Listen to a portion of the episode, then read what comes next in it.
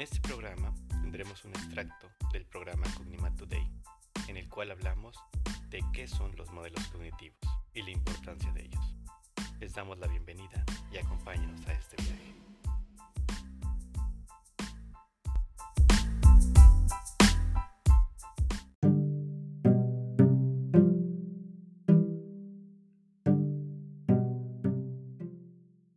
Hola nuevamente. Les agradecemos mucho que nos sintonicen. Vamos a escuchar un pequeño extracto del programa Cognimat Today que tuvimos con la licenciada Elibeth Ruggiero. Ella nos platicó un ejemplo muy interesante y estuvimos discutiendo la importancia de los modelos cognitivos. Acompáñenos a escucharlo.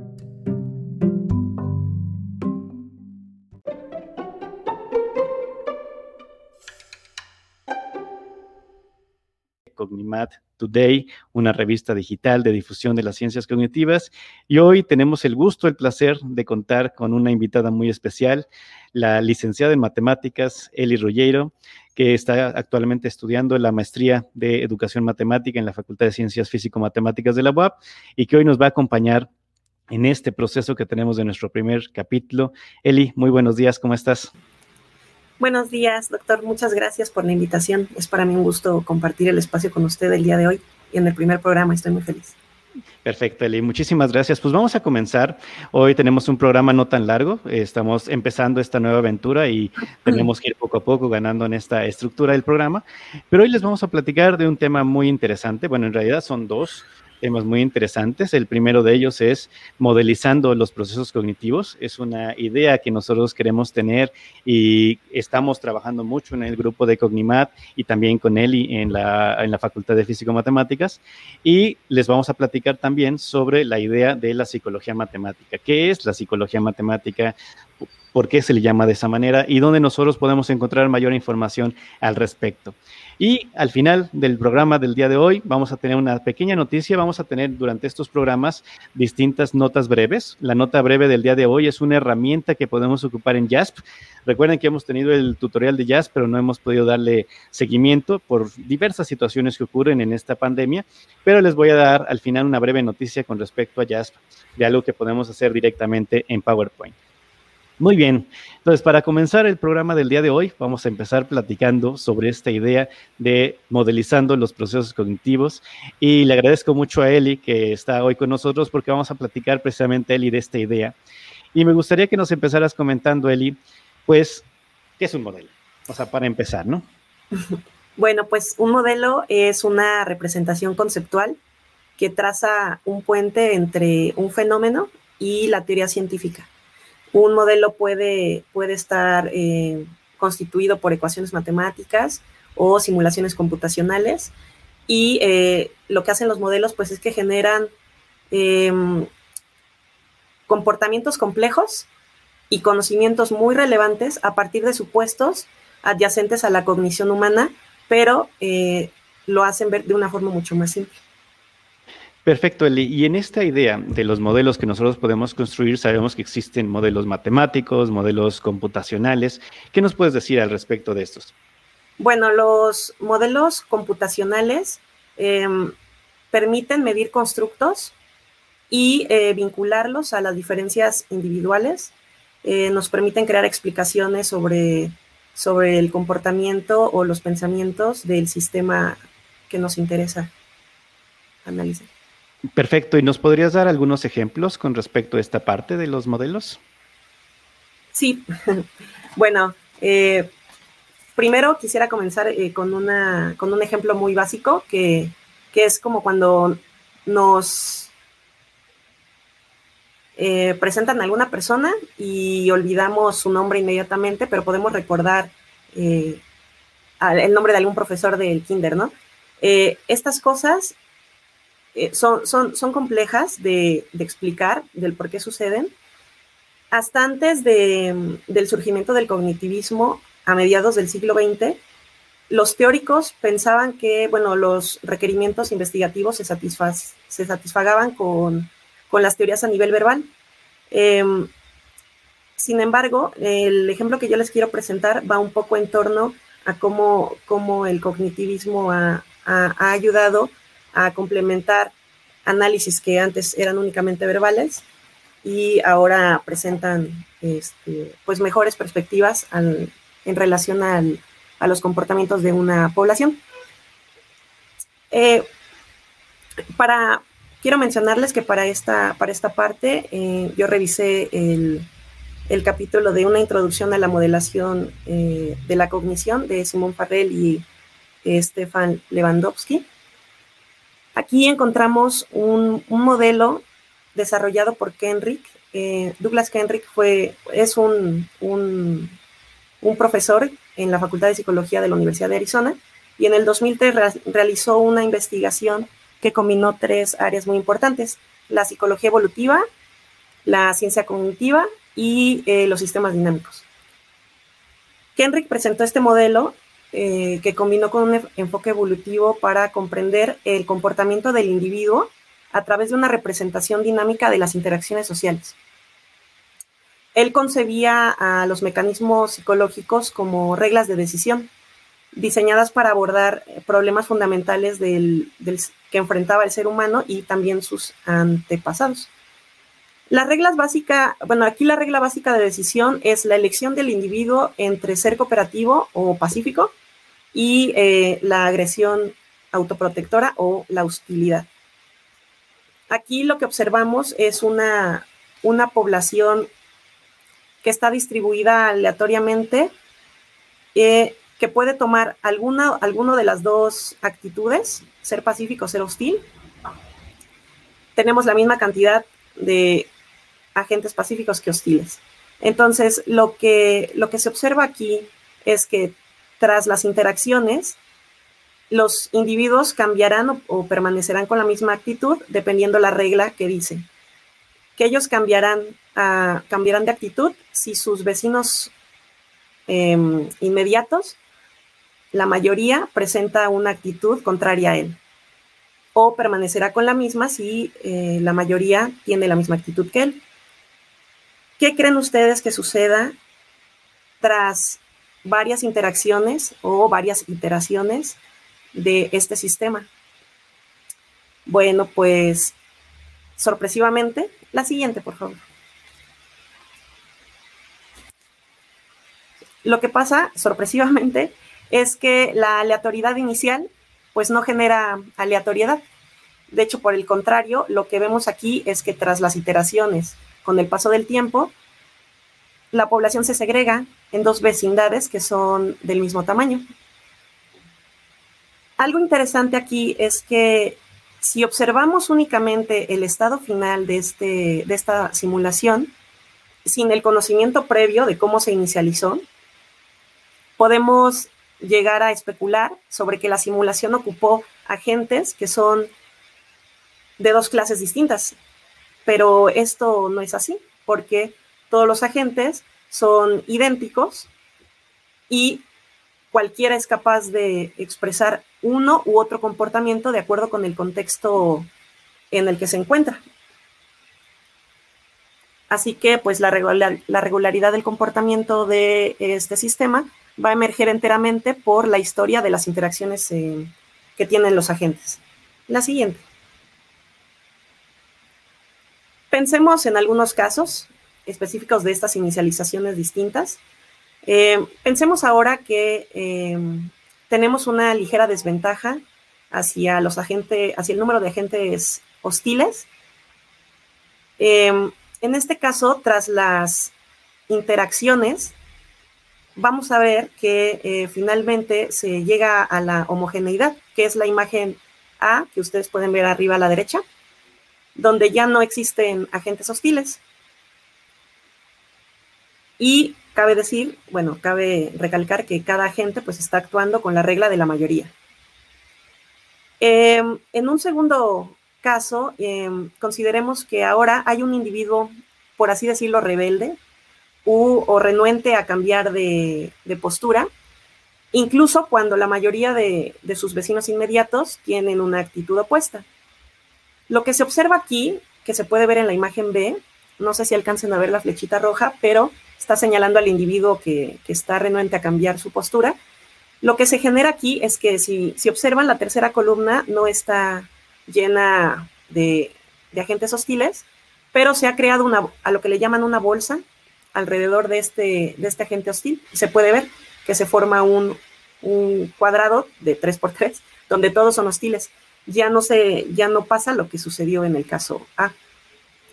Ahora, pensemos en un caso C, donde se introducen dos agentes, igual, eh, renuentes a cambiar su postura, ah, que, que, tienen a la hostilidad, y vemos que lo que pasa es que permea en todos los demás y genera una, una homogeneidad, pero hacia el lado de la hostilidad. Ahora, esto no quiere decir que, siempre suceda que, un, solo individuo em, pueda, pueda, lograr cambiar a, toda la, a todo el resto de la población. Y eso lo podemos ver en el caso C. Supongamos que eh, aquí integramos desde el, desde el inicio a un agente con tendencias a la hostilidad. En una comunidad mayoritariamente pacífica. Lo que vemos aquí, pues es que es absorbido por, la comunidad, logrando homogeneidad hacia, hacia la paz. Y esto es a lo que le podemos llamar una presión de grupo. Eh, finalmente, la evolución de la estructura social resulta de la interacción de la propensión de un individuo a participar en, un determinado comportamiento y eh, también va a estar determinado por la microestructura de la comunidad circundante.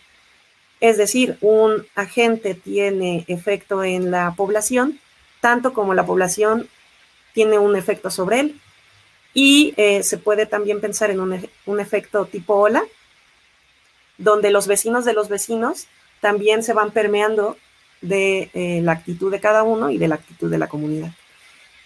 Ahora, hablando un poco sobre lo que mencioné al principio de, de, los modelos eh, de análisis únicamente verbal, y reflexionemos sobre la siguiente pregunta. ¿Cómo se podría haber descubierto esta interacción presentada aquí con esta simulación únicamente con medios verbales? Los estados iniciales difieren por sutilezas meramente, pero estas son de consecuencias importantes para, la, para el estado final.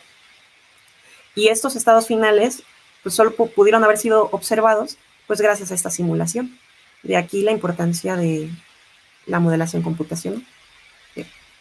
Y finalizo mi Sí, de acuerdo, Eli, te agradezco mucho el ejemplo que nos muestras. Y como esos, eh, seguramente hay muchos más ejemplos que nosotros podríamos revisar y analizar la ventaja que tiene hacer esta parte de los modelos.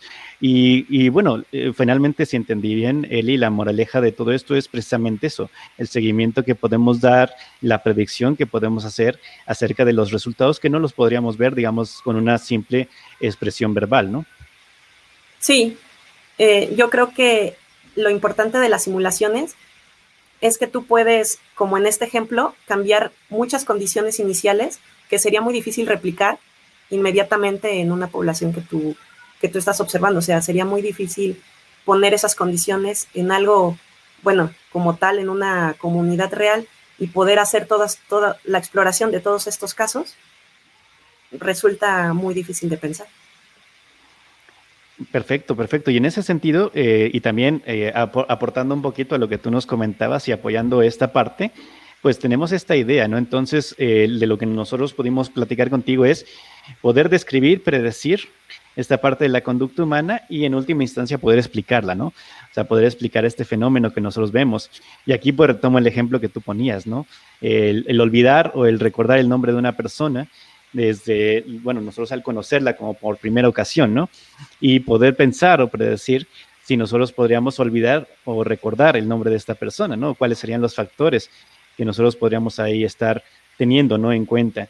Y aquí, pues, eh, recordarle también a la gente que nos está escuchando, tenemos varias pláticas que nos han dado con respecto a esta idea de la modelización, como la plática de la doctora Marik Van Buch de la Universidad de Groningen, que nos hablaba sobre esta idea, ¿no? De cómo generamos un modelo a partir de lo que podría estar ocurriendo, por ejemplo, en el cerebro y nosotros tener esta, ahora esta noción de generar un programa computacional, ¿no? Que nos puede llevar a esta modelización.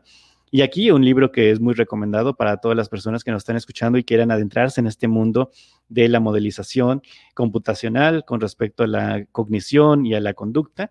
Les recomendamos el libro de Farrell Lewandowski de 2018 Computational Modeling of Cognitive Cognition and Behavior.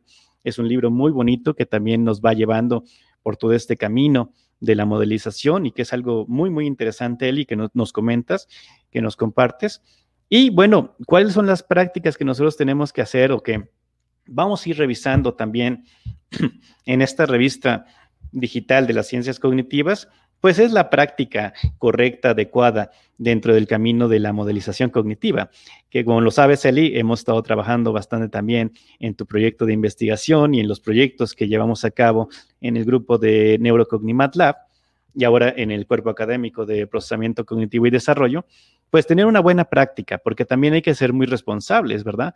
Cuando nosotros hacemos una modelización y alguna guía que nosotros podemos tener cuando generamos modelos, pues serían estos puntos que están en pantalla, estos seis puntos que nos marcan Hitcore, Brown y Wagenmakers, que es eh, de los que estuvieron trabajando mucho en el programa de JASP, en un artículo que se llama Una introducción a las buenas prácticas en la modelización cognitiva.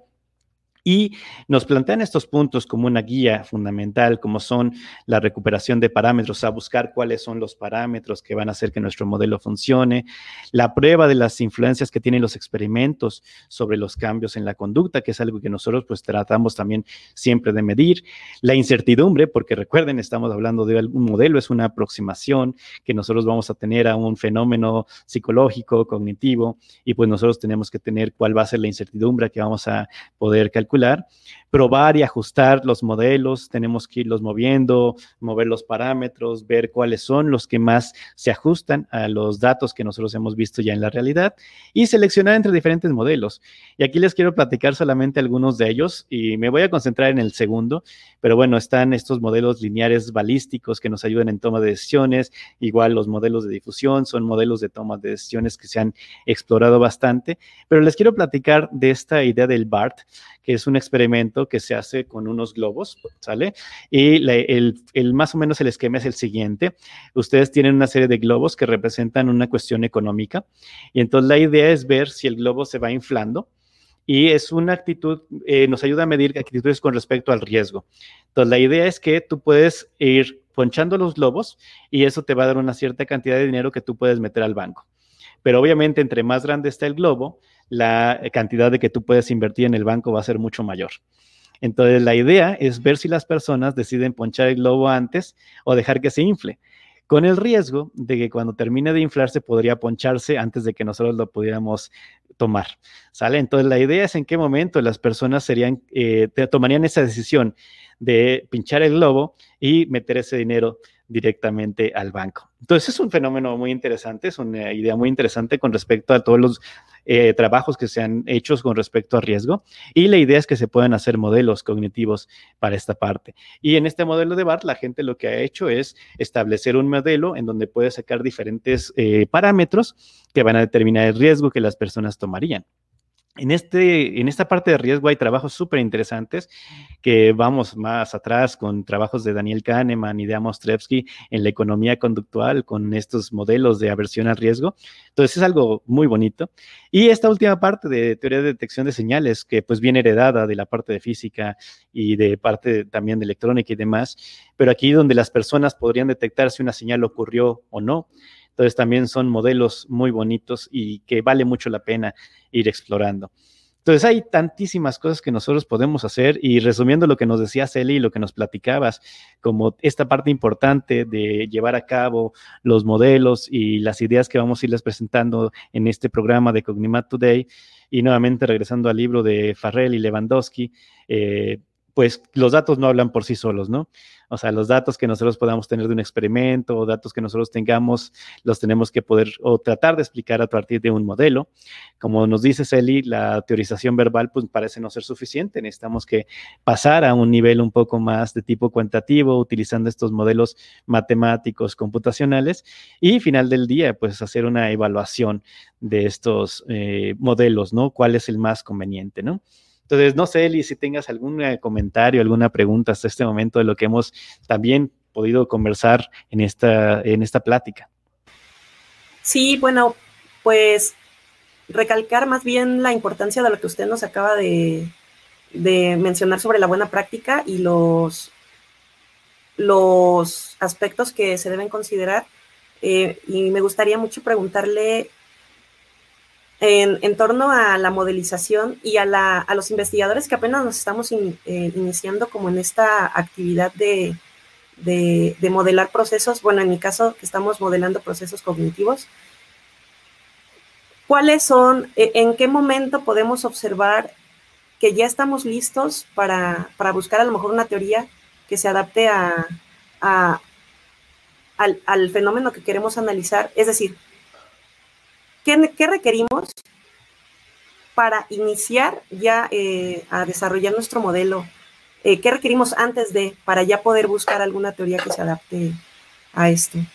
Perfecto, muchas gracias Eli por tu pregunta. Es una pregunta muy interesante, muy importante. No hay una respuesta tan fácil, eso es, eso es cierto, pero una de las cosas que nosotros tenemos que tomar en cuenta es que tenemos que tener los datos. Los datos son lo que rigen la investigación, la evidencia. Nosotros nos tenemos que basar en estos aspectos de la evidencia. Es algo súper importante.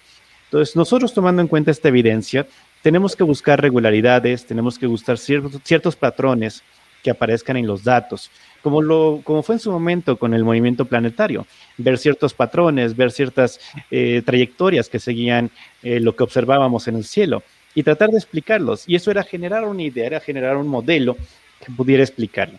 Y este modelo tiene que tratar de predecir lo que va a ocurrir. Eso es algo muy importante. La predicción es fundamental. Entonces, es un aspecto fundamental que tenemos que tomar en cuenta. Y a partir de estas prácticas, lo que nosotros podemos ver es que en algún momento va a haber modelos que compiten unos con otros y la idea es poder discernir cuál es el modelo más adecuado. Y el modelo más adecuado, pues, va a tener ciertas características. Entre ellas va a ser, pues, que minimiza el error que se comete, ¿no? Sea, pues probablemente haya modelos que expliquen de manera similar un fenómeno, pero el que tenga un error mínimo, el que tenga menos suposiciones eh, extrañas, pues va a ser el modelo que va a ir poco a poco funcionando. Pero la ciencia es una ciencia que tiene que irse autocorrigiendo. Entonces, ¿qué es lo que va ocurriendo? Pues un modelo se tiene que poner a prueba. Y el modelo que más pruebas resista, pues va a ser el modelo que va siendo más fortalecido. Sin embargo, esto es una constante actualización y todo el tiempo vamos a estar actualizando los modelos que estamos trabajando. Pero sabemos que empezamos a buscar patrones, empezamos a buscar regularidades en estos datos en la naturaleza y empezamos a dar explicaciones con respecto a eso. Y son los primeros pasos en los que nosotros podemos adentrarnos en este mundo de la modelización. Muchas gracias.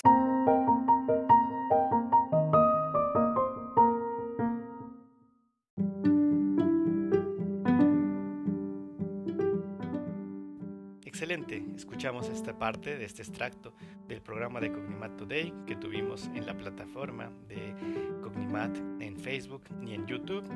Y como pueden ustedes escuchar, es muy importante esta parte de los modelos ahora en la psicología, particularmente en la psicología cognitiva. Invitarles a que ustedes puedan seguir las publicaciones, las ideas y los diferentes eventos y, e información que también tiene la Sociedad de Psicología Matemática. También la pueden buscar directamente en Internet, al igual que la Sociedad de Ciencias Cognitivas, que apoyan mucho la idea de la modelización cognitiva, utilizando herramientas matemáticas y computacionales. Espero que les haya parecido muy interesante este extracto que tuvimos. Los esperamos en el siguiente episodio de Cognimat eh, Today también y en el siguiente episodio del espacio Cognimat, el espacio de la ciencia.